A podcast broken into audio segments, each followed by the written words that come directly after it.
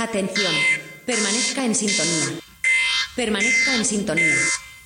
Permanezca en sintonía. Un podcast de Eva Hinojosa y Pedro Zapatero. Hola, esto es Permanezca en Sintonía, un sitio para los coleccionistas de curiosidades que hasta ahora no sabían dónde ponerlas. Nos gusta la historia, las anécdotas y sobre todo la cultura, así que aquí nace Permanezca en Sintonía. Otro podcast más, pero el único creado por Eva Hinojosa y Pedro Zapatero. Un tema por programa y sobre ese tema todas las anécdotas que seamos capaces de recopilar y de recordar. Si lo que oyes te gusta y quieres contactar, esperamos tus temas, sugerencias y críticas atroces en la dirección permanezcapodcast.gmail.com. Y sin más dilación, comenzamos. Por favor, una mano inocente que haga girar la ruleta. Hagan juego, señoras y señores, hagan sus apuestas. Yo no me No va más. Cabeza.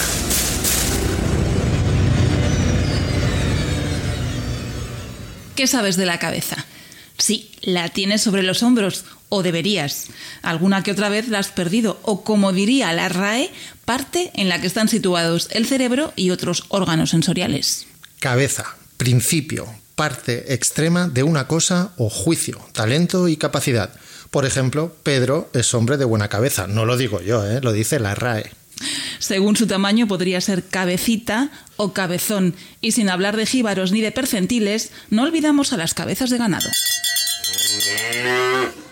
No vamos a hablar de reses, pero sí de un apellido que guarda relación. El de Alvar Núñez, cabeza de vaca. Un personaje de familia hidalga que había nacido para ser todo un héroe. Vino al mundo en Jerez de la Frontera hacia el año 1490 y su abuelo Pedro de Vera, que por cierto estuvo casado con Francisca de Hinojosa, y Beatriz de Hinojosa. Yo no sé si tiene algo que ver contigo. No sé, pero como me pille, me va a pedir la mano. El caso es que su abuelo, Pedro de Vera, había conquistado Canarias. Su tío Pedro Estopiñán había conquistado Melilla. Así que el destino le guardaba un lugar en la historia como conquistador en el Nuevo Mundo. Pero las páginas que iba a escribir en aquella aventura no serían tal y como se esperaba. Exploró la costa sur de Norteamérica, desde la actual Florida hasta Texas, Nuevo México, Arizona y el norte de México hasta llegar al Golfo de California.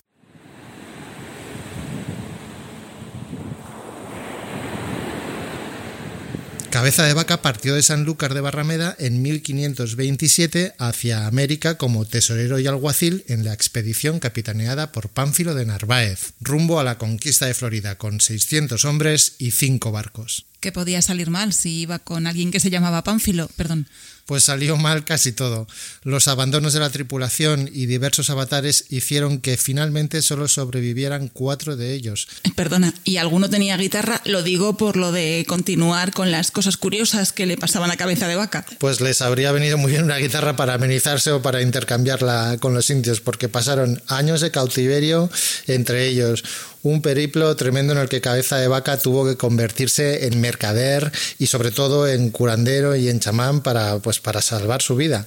Y luego, pues los otros tres compañeros que finalmente con ellos se encontró en, Galveston, en, en, Texas, eran Andrés Dorantes, Alonso Castillo y Estebanico el Negro, el primer africano que llegó a América. Fue en la expedición de cabeza de vaca. Fue en la expedición de cabeza de vaca y, estando cuatro, pues habrían podido formar un grupo de música con esa guitarra, pero. No había guitarra. No había, ha no había guitarra. No había Grandes guitarra de errores de la historia.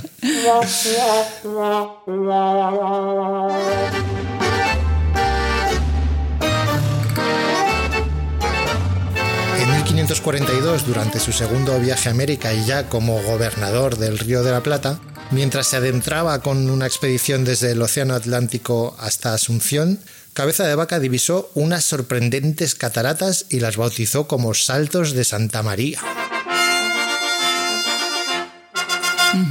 Aunque antes, en 1524, ya había pasado por allí Alejo García, un portugués eh, que formaba parte de la expedición de Juan Díaz de Solís. Atravesaba aquella región en busca de la Sierra de la Plata, un lugar legendario pues como el Dorado. Pero aquel hallazgo se le atribuye por entero a nuestro cabeza de vaca.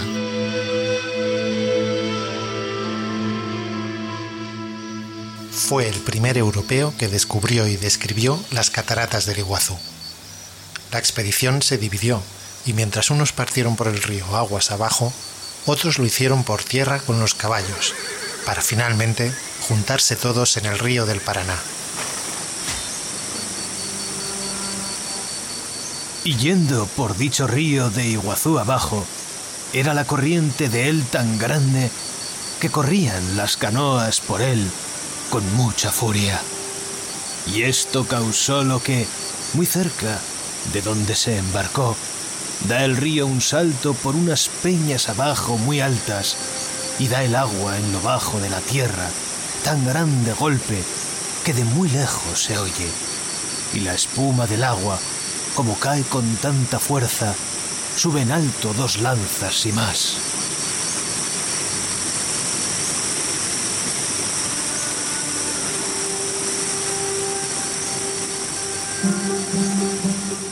Las cataratas son una de las siete maravillas naturales del mundo y la UNESCO las incluyó en la lista de Patrimonio de la Humanidad en 1984. Se encuentran en el interior del Parque Nacional Iguazú, un área que abarca más de 67.000 hectáreas en la provincia argentina de Misiones y comparten frontera con Brasil.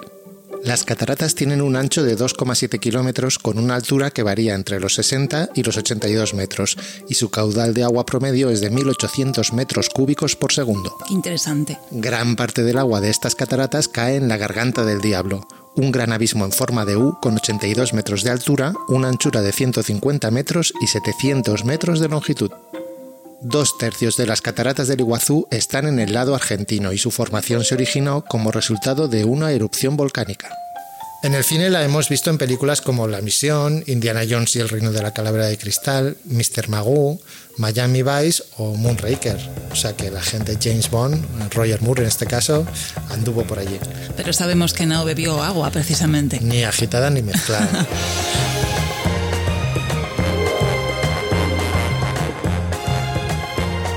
Y de Cabeza de Vaca también tenemos una adaptación cinematográfica de 1991, de título homónimo, dirigida por Nicolás Echevarría e interpretada y protagonizada por Juan Diego.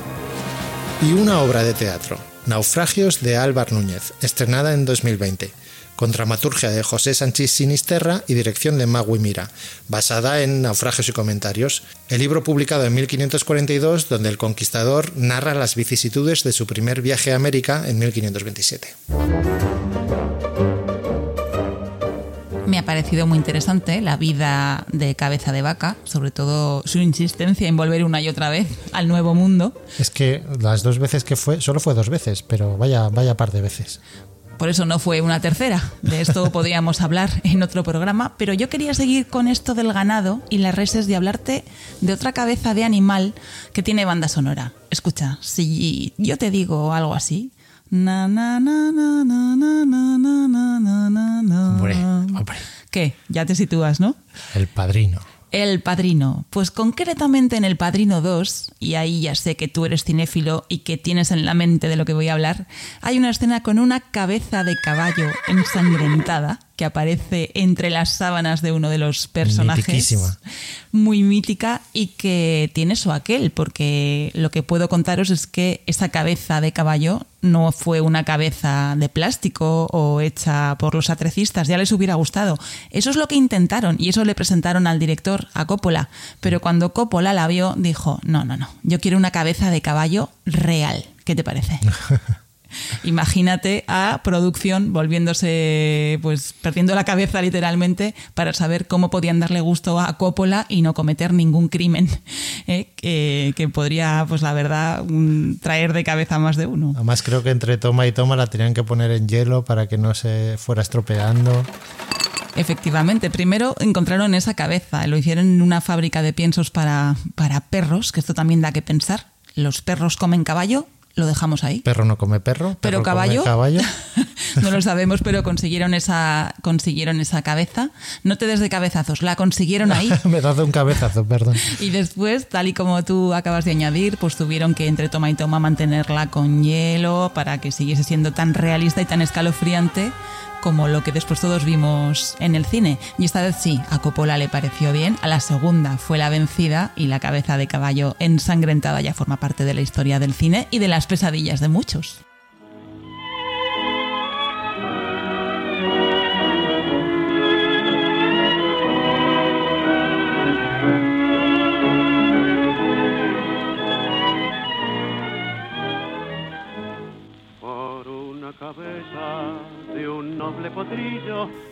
Cabeza es un popular y famosísimo tango compuesto por Carlos Gardel. Gardel hizo la música y Alfredo Lepera la letra en la ciudad de Nueva York en el año 1935. Sería un éxito, ¿no? Porque si estaba Lepera... Fue, fue Lepera limonera, sin duda. No, fuera de bromas. La conozco hasta yo, ahora mismo.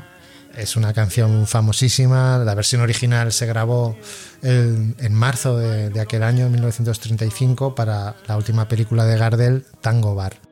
Pero dos meses después, ambos fallecieron, Gardel y Lepera, en un accidente de aviación en la ciudad de Medellín, como todos conocemos. Conozco la canción, como te decía, pero no sé qué, qué quiere decir. Ese título de Por una cabeza ya nos da una pista. Gardel era un experto en temas hípicos, lo que hace que esta canción tenga un especial valor entre sus seguidores. Su letra hace referencia a las carreras de caballos y al fanatismo que se crea en torno a estas competiciones y sus apuestas, y también a un paralelismo con las relaciones con la mujer y la vida. Vamos, yo creo que era un poquito ludópata y aquí ha metido lo del amorío, pero que le gustaba apostar a los caballos, vamos. Muchísimo.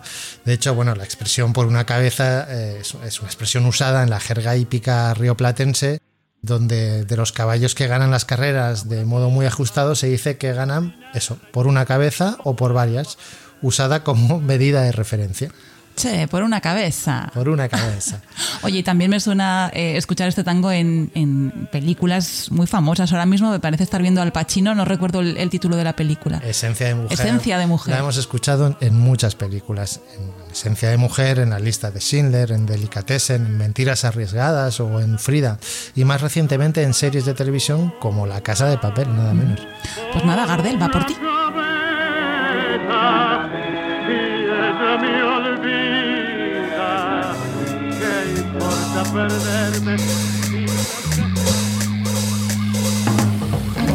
Hablando de cabezas, buenas cabezas, es momento de hablar con Miguel Mena, nuestro periodista y escritor de cabecera, que en el arte de robar cabezas nos lleva bastante ventaja, literariamente hablando. Muy buenas, Miguel.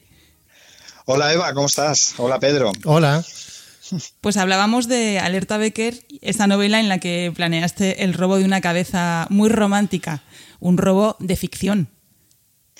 Sí, pero tiene un origen curioso esa novela. Eh, mira, os voy a contar.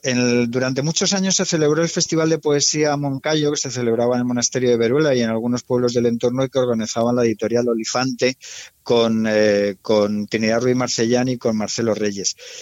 Y lo que sucedió fue que un- uno de esos años, en una cena posterior a la tarde de recitados y de actuaciones, había un grupo de poetas que se pusieron a, a evocar la estancia de Becker en Veruela y en el Moncayo.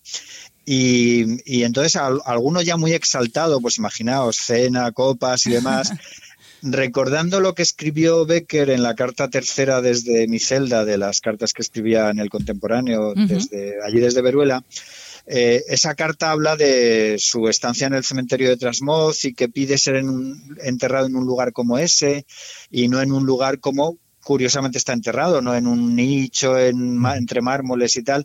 Entonces había gente allí que decía, hay que traer a Becker a Trasmoz, hay que traer sus restos a Trasmoz. Y entonces yo pensé para mí, mira que si estos exaltados les da por hacer alguna cosa de ese tipo, y ahí estuvo el origen de la novela de Alerta Becker. Yo empecé a darle vueltas, empecé a darle vueltas y dije, bueno, eh, al principio pensé en eso, en poner a un grupo de poetas que secuestraban el- los restos de Becker para llevarlos a Trasmoz, pero me pareció demasiado rebuscado y luego me vino a la cabeza, pensé una cosa tan obvia, tan sencilla como que Becker era el poeta del amor y que si alguien hacía eso tenía que hacerlo por amor y así nació la novela.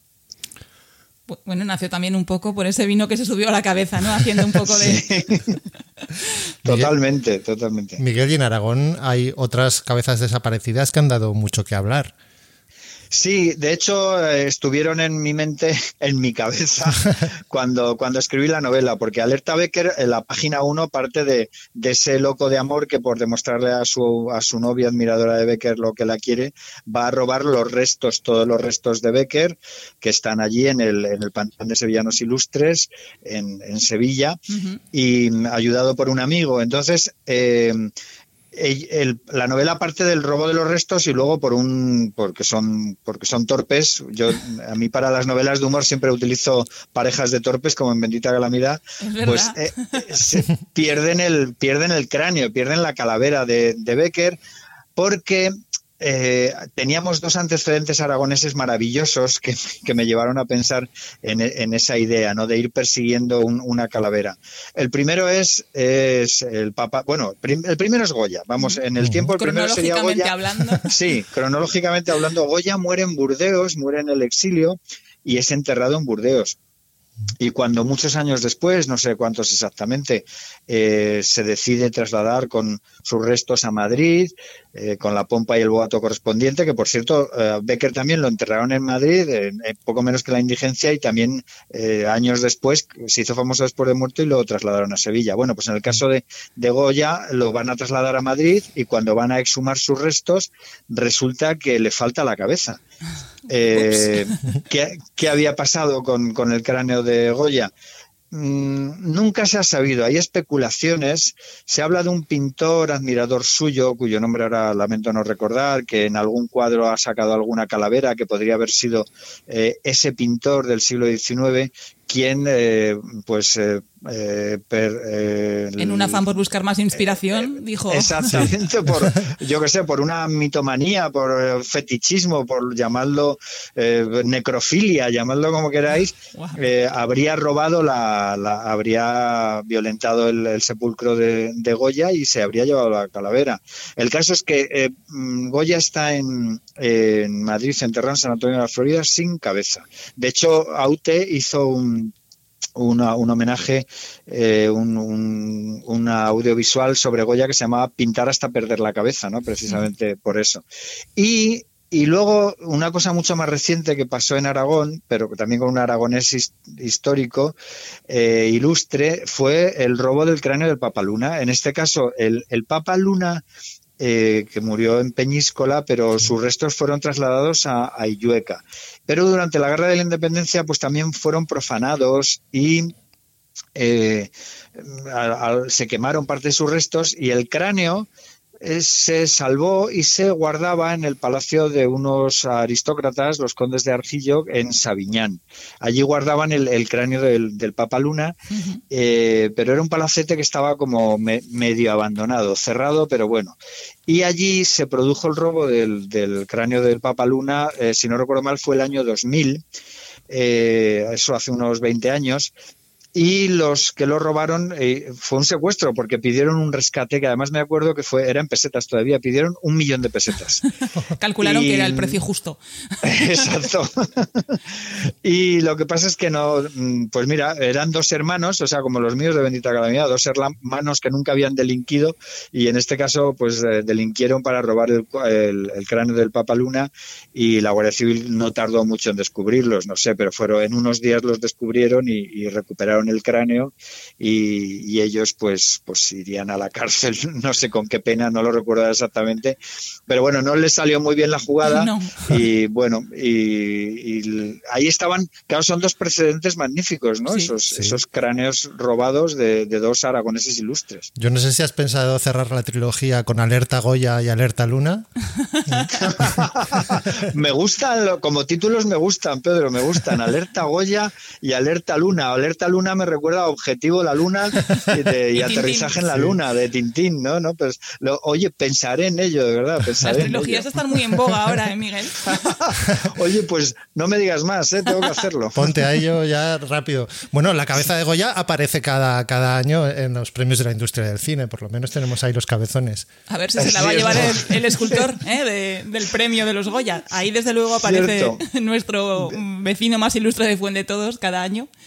Sí, sí, cierto. Además pesa un pesa un, quintal, que dicen. Un quintal, sí, No, por no decir una. He tenido uno en mis manos, no mío, el de el de Gaisca Urresti, que cuando voy a su casa me gusta cogerlo en, manos y la verdad es que pesa, pesa un quintal, sí, ya lo creo. Y ahí lo de cabezón, ¿no? Al menos nos queda el consuelo de que cada vez más aragoneses y aragonesas del cine se llevan ese cabezón a casa. Sí, y, y, cuando no se llevan el Goya se llevan el Forqué, que también es un aragonés. La verdad es que. Eh, y, el, y, también hay otro premio de cine que es el Feroz, que puede tener que ver con el carácter de los aragoneses cuando se enfadan. Ejemplo, Buñuel. sí. Miguel, oye, pues muchísimas gracias por dedicarnos eh, un ratito de, de, tu cabeza, que supongo que a estas horas estará a tope con el programa. Un programa en directo cada día te llevará de cabeza. Bueno, la verdad es que eh, es un programa cortito ahora La Ventana de Aragón, eh, es, es, un programa muy corto. Cuando, cuando lo hice en tiempos hace muchos años era un programa de casi una hora, ahora es más sencillito, ¿no? Pero bueno, sí, ahí vamos pensando en cosas, perdiendo la cabeza por los temas aragoneses. Muchas gracias y ya, bueno, quedas considerado el padrino de este podcast Permanezca en Sintonía. ¿Qué te parece para bueno, ponerlo en el currículum también? Me, me, parece un gran honor, pero entonces me tenéis que hacer tres podcasts porque es el padrino 1, el padrino 2 el padrino 3. Claro. Venga, aquí queda el Aunque compromiso. El, el, lo vamos a dejar en la 1 y la 2 porque la 3 es no bastante muy buena. floja. Todo, todo, el mundo lo dice. Hecho. Muchas gracias, Miguel. Jo, qué honor más grande. Gracias, Pedro. Gracias, Eva. Un abrazo, Un abrazo. enorme. Hasta luego, Un Miguel. abrazo. Adiós. Hasta luego. Adiós.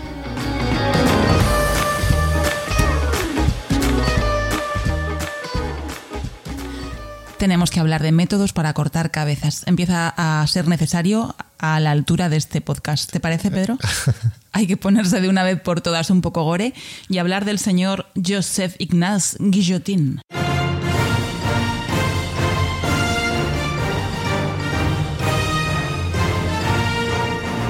Oh.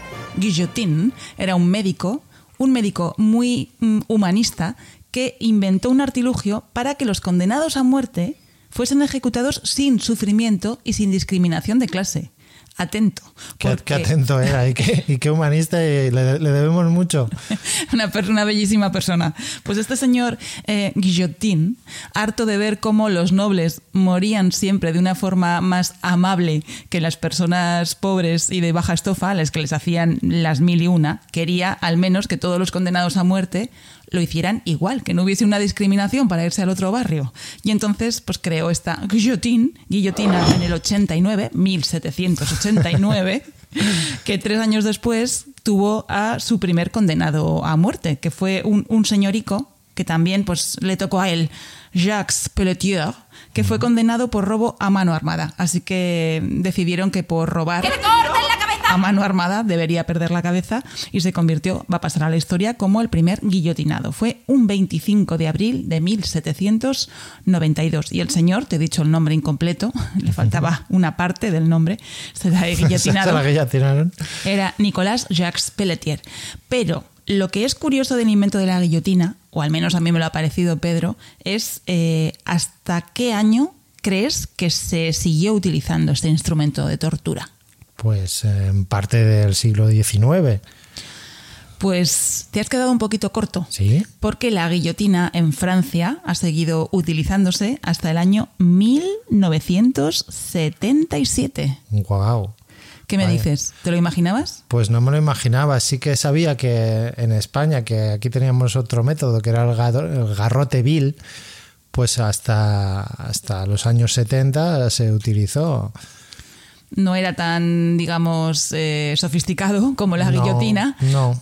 Pues la guillotina ha seguido utilizándose y de hecho eh, Francia eh, hasta el año 1981 seguía manteniendo la pena de muerte y fue François Mitterrand quien eh, decidió por fin eliminar la pena de muerte de, territorio francés y eliminar también la guillotina como instrumento para ejercerla. Y la última persona, como te decía, que fue guillotinada lo fue en Marsella en 1977. Fue un tunecino que fue ajusticiado por haber asesinado a su exnovia.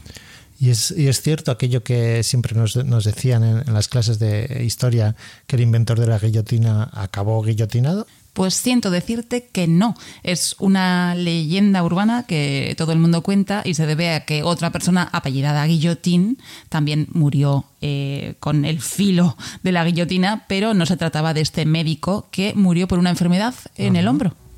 Así que ya ves, hasta el año 1977 la guillotina en pleno funcionamiento en Francia, pero fue en el 81 cuando el señor Mitterrand dijo hasta aquí. ¿Y sabes qué? Seis personas se libraron de la pena capital en Francia porque iban a ser los siguientes tras eh, este anuncio de Mitterrand. Salvaron el pescuezo. lo salvaron, lo salvaron.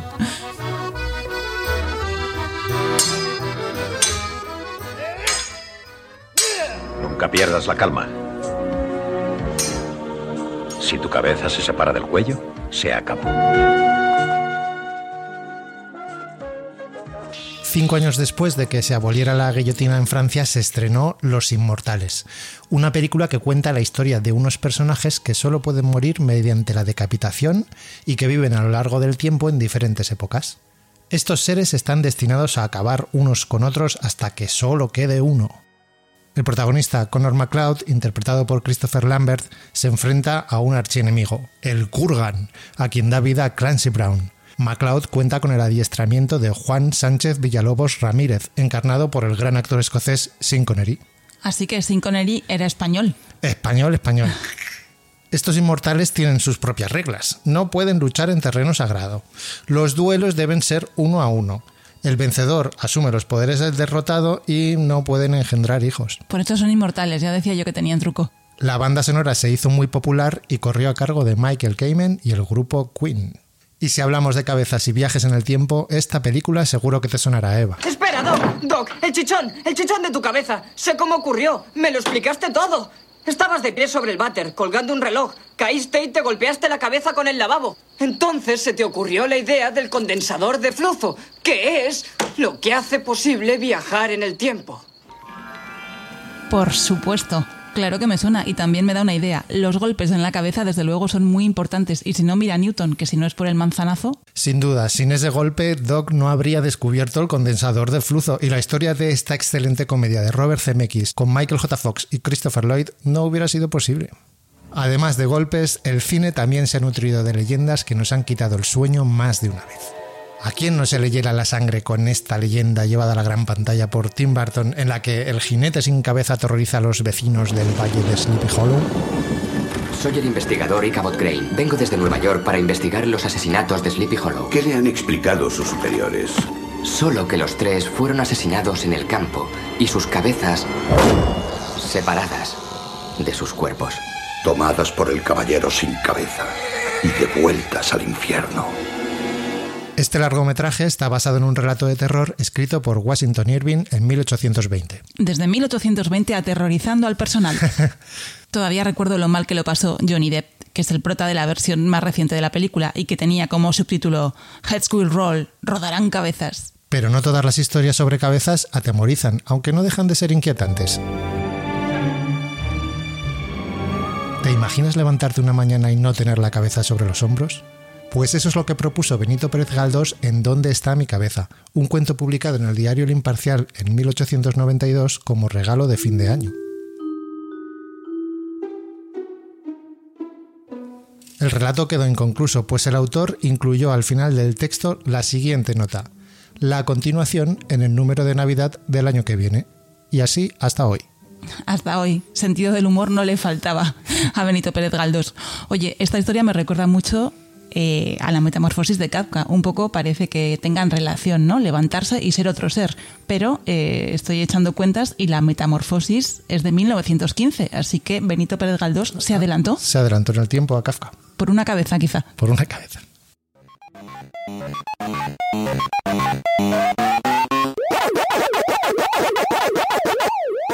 ¿Y quién nos recuerda al Comecocos? ¿Y quién no ha jugado al Comecocos? Me encantaba. Es un videojuego ya cuarentón, cumplió 40 años en 2020 y todavía seguimos jugando, no solo los, los viejunos, sino que es un juego que trasciende generaciones. Lo que me hace gracia es que aquí le llamábamos Comecocos, pero su nombre eh, original es... Pac-Man. Una traducción de nuevo muy imaginativa. Waka, waka, waka, waka, waka.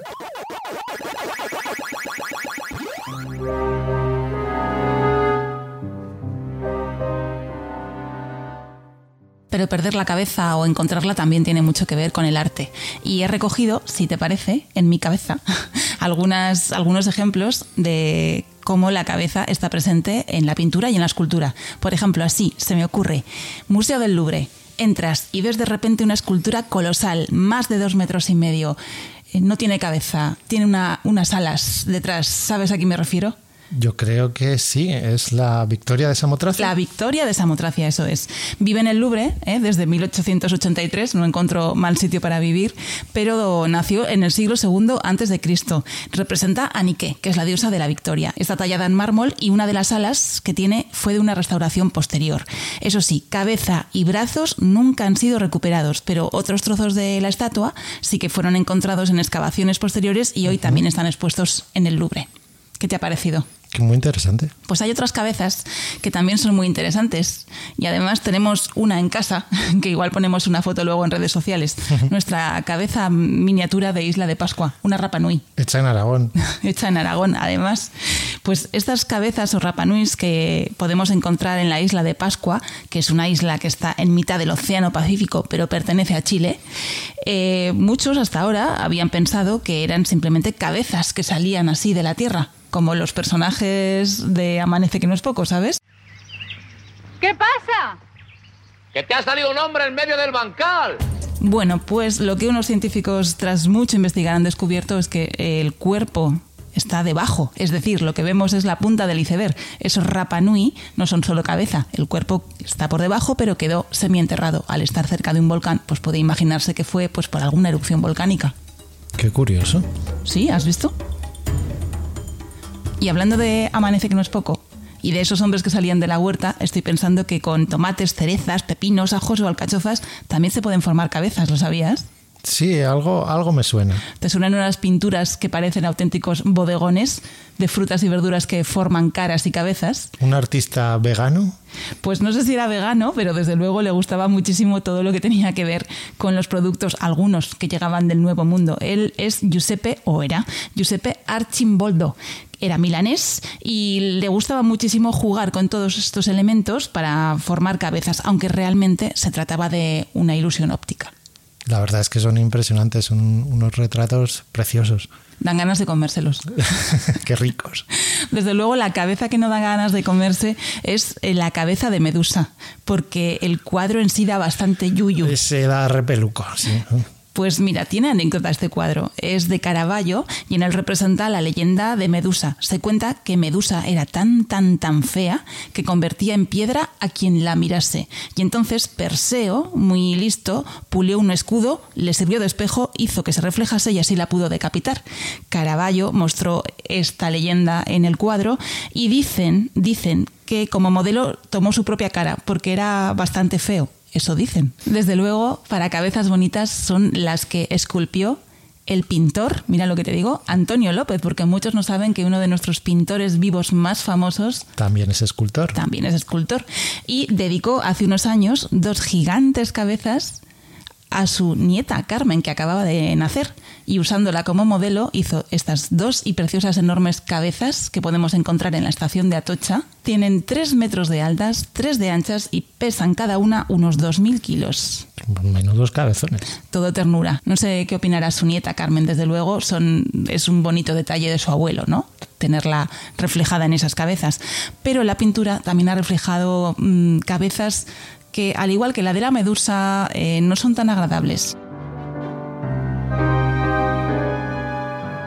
Y no sé si lloraron como bebés, pero las cabezas que refleja el cuadro La campana de Huesca, desde luego da que pensar. Terrorífico. ¿Te suena la historia? Sí, me suena, claro. Para los que no sean aragoneses quizás sea más desconocida. Esta es una leyenda en la que se cuenta que el rey Ramiro II el monje harto de las traiciones de los nobles y de algunos eh, componentes del clero, los hizo llamar uno a uno, los degolló, les cortó la cabeza, las puso en círculo. Exacto.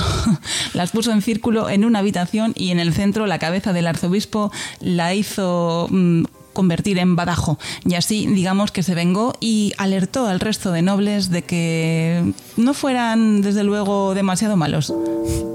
Este cuadro, que pertenece al Museo del, Prado, se pudo conseguir y ahora mismo está en el Ayuntamiento de Huesca. Fue pintado en 1880 por el autor José Casado de la Lisal.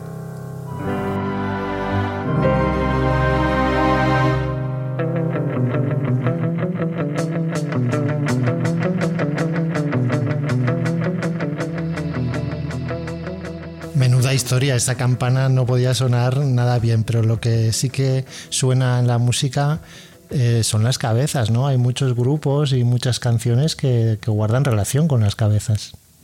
Pues mira, lo estás diciendo y me estoy acordando de un estribillo, porque creo que no es el título. El estribillo In Your Head. Claro. In Your Head. ¿Te acuerdas? De, se llamaba la canción Zombie. Zombie in Your Head y era Dolores O'Riordan quien lo cantaba, la líder de, De- Cranberries, Cranberries. que por desgracia nos ha dejado hace muy poquito Mm. y que nos gustaba mucho. Pues bueno, esta canción no iba de zombies, no sé si eso lo sabías. No, no, no, no, no tengo ni idea de qué va. Es una canción eh, con la que Dolores O'Riordan quería denunciar el conflicto irlandés que llevaba tantísimos años enquistado eh, en su país y hace referencia a la muerte de dos, de dos niños, un niño de tres años y otro de doce, Jonathan y Tim, como resultado de un bombardeo en Londres. Así que ese conflicto irlandés fue la inspiración para la canción Zombie in Your Head. Tremendo. Pero hay quien tiene pájaros en la cabeza, seguro que también te suena. Esto ya me suena más, de, más cercano. Estamos en Aragón, estamos en Zaragoza con la banda Amaral y este era el título de su cuarto disco, Pájaros en la cabeza, Con Eva y con Juan Aguirre, con Eva Amaral y con Juan Aguirre. que no era la primera vez que incluían la cabeza en alguno de sus temas, porque hay una canción que fue anterior, el disco Pájaros en la cabeza es de 2005, pues cinco años antes nos decía ella eso de me llamabas cabecita loca. Es verdad. Y hay más cabezas que ahora estoy recordando. ¿Te suena así cuando éramos un poco más jovenzanos la banda Lemonheads? Muchísimo, me, me encantaban. Canciones como Confetti o aquella versión que hacían de Mrs. Robinson, ¿no? De, Mrs. Robinson. A mí lo que siempre me ha hecho muchas gracias es el nombre del cantante, que es el que siempre ha estado en la banda. Es el único creo que queda ahora mismo de la banda, que se disolvió y volvió otra vez a resurgir hace poco. Y iban dando. Iban dando. Iban dando, pero que tiene un nombre muy curioso. Oye, y también en Aragón tenemos otras cabezas importantes en el mundo de la música, cabezas con K. Hombre, tenemos uno de los mayores representantes de- del punk en, en España, que es Manolo Cabeza Bolo. claro Ahí está, nacido en Carenas. ¿eh? Ahí va nuestro homenaje. ¿Recuerdas ese videoclip que hizo como si fuese Don Quijote entre, entre molinos? Hombre, sí, eh, era un, un corto de Jorge Nebra que se titulaba Don Quijote de la Marcha. Si es que en Aragón tenemos muy buenas cabezas para esto de, de la música, pero también hay cabezas y, que pueden ser eh, repetitivas. ¿Te acuerdas de la canción History Repeating? Ay, sí, ¿Cómo se llamaba este grupo? Tum. Eran lo- ah, sí, lo- los Propeller Heads. Propeller Heads. ¿Y tú sabes lo que significa en jerga Propeller Head? Pues no lo sé. Pues aunque parece que habla de propeller, yo que sé, cabeza nuclear o algo así, se refiere a un friki empollón o friki de la O informática. sea, no es cabezas propulsoras ni... Nada de eso, se refiere a lo más friki que puede haber. Bueno, y hay un, un nombre de un grupo que es mitiquísimo, que es eh, Talking Heads. Claro. Las cabezas parlantes, que bueno, Talking Head también es un tipo de plano en, en televisión, el busto parlante, El del presentador o presentadora de informativos, ¿no? Un talking head. un Talking Head. Y con Talking Heads nos vamos con la música a otra parte hasta el próximo podcast. Y ya saben, permanezca en sintonía. Hasta pronto. Adiós. Fa, fa, fa, fa, fa, fa, fa, fa, fa. Fa, fa, fa, fa, fa, fa, fa, Este podcast se autodestruirá en 5 segundos. 5, 4, 3, 2, 1.